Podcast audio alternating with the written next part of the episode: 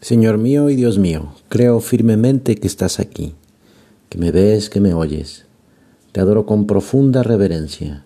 Te pido perdón de mis pecados y gracia para hacer con fruto este rato de oración.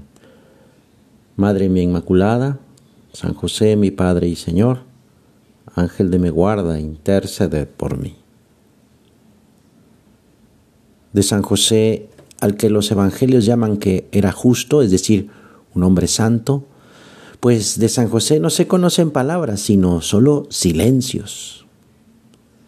Estos silencios deben ser entendidos como pensamientos, como también palabras, es decir, oración. Benedicto XVI decía, silencio gracias al cual San José, así como Santa María, guarda la palabra de Dios en su corazón. Un silencio entretejido de oración constante, oración de bendición del Señor, de adoración de su santísima voluntad y de confianza sin reservas en su providencia.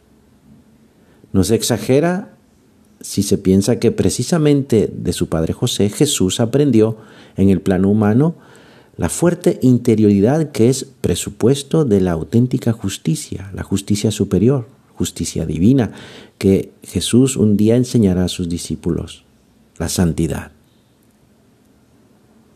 En San José podemos ver a un hombre nuevo, un verdadero hijo de Dios que mira con fe y valentía al futuro, que no sigue su propio proyecto, sino que se confía totalmente a la infinita misericordia de Dios.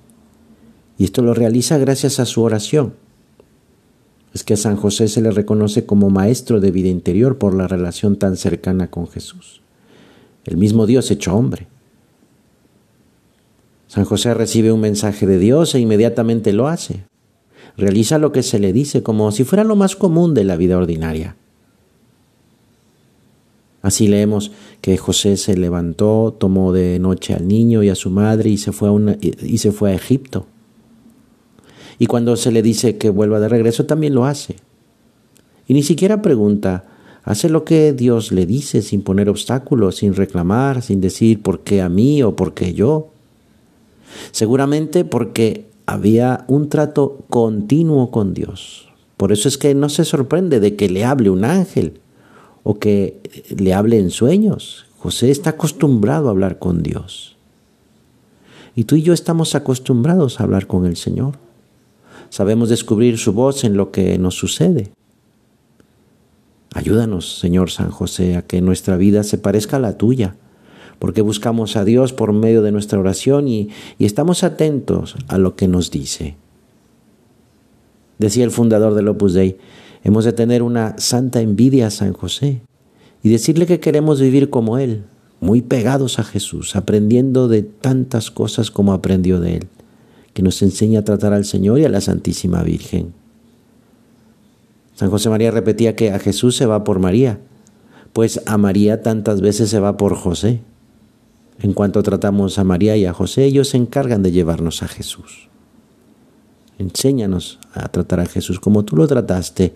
Enséñanos a hacer oración como tú le enseñaste a Jesús para estar más unidos a Él. Desde que Jesús nació en Belén, más aún desde que el ángel le anunció la buena noticia, la vida del esposo de Santa María adquiere una nueva dimensión.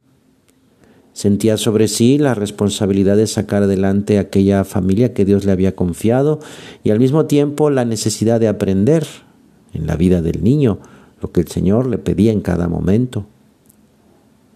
Para San José la vida de Jesús fue un continuo descubrimiento de la propia vocación. José se sorprende, José se admira. Dios le va revelando sus designios y él se esfuerza por entenderlos y hacerlos sobre todo. Como toda alma que quiera seguir de cerca a Jesús, descubre enseguida lo que no es posible andar con paso cansino, que no cabe la rutina.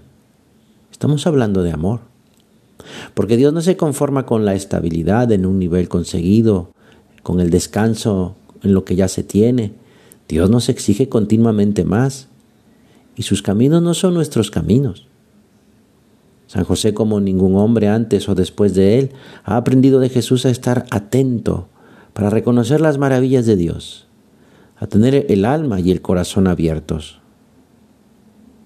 Hay una oración que se puede rezar antes de comenzar la misa, una oración que le decimos a San José y que nos prepara para el gran acontecimiento de la Eucaristía. Una parte de la oración dice, José, varón bienaventurado y feliz, al que le fue concedido ver y oír al Dios, a quien muchos reyes quisieron ver y oír, y no oyeron, y ni vieron. Y no solo verle y oírle, sino llevarlo en brazos, besarlo, vestirlo y custodiarlo. San José ruega por nosotros. Pero es necesario también que revisemos cómo es mi vida de oración. Me doy cuenta de que si quiero ser fiel como San José, si quiero avanzar en la santidad, necesito ser alma de oración. Hemos de procurar estar siempre en la presencia de Dios. Hemos de buscar al Señor constantemente en los ratos de oración, en las visitas cortas al Santísimo, o cuando estamos en el trabajo, o vamos por la calle, o cuando estamos solos. Vamos a sacar el propósito de buscar al Señor para apoyarnos en Él, para recibir de Él la fortaleza para comportarnos en todo momento y en todas las circunstancias como hijos de Dios. Es muy importante que sintamos esta necesidad de estar junto a Jesús en medio de nuestros quehaceres.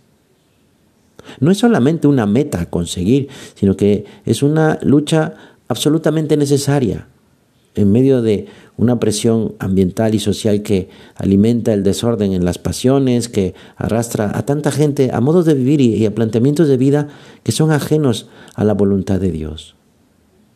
Hace falta mucha vida interior, sentir a Cristo cerca para contrarrestar la fuerza de la tentación a un aburguesamiento en medio de un ambiente que nos invita al egoísmo, que nos invita a la pereza. Y para sentirlo cerca, vayamos a Él Busquémoslo a través de la oración. Nuestra fortaleza ante un ambiente en que parece contar solo con lo material está en el trato diario con Jesús. Es en la oración donde nuestra alma es atraída por Dios. Si hay oración hay rectitud de intención. Es la oración el fundamento para toda la labor sobrenatural. Sin oración, pues no es posible la santidad. Es más, si se descuida la oración, todo se viene abajo. Por eso nos viene bien este punto de camino. De San José, dice Santa Teresa en el libro de su vida, quien no hallare maestro que le enseñe oración, tome este glorioso santo por maestro y no errará en el camino. El consejo viene de un alma experimentada. Síguelo.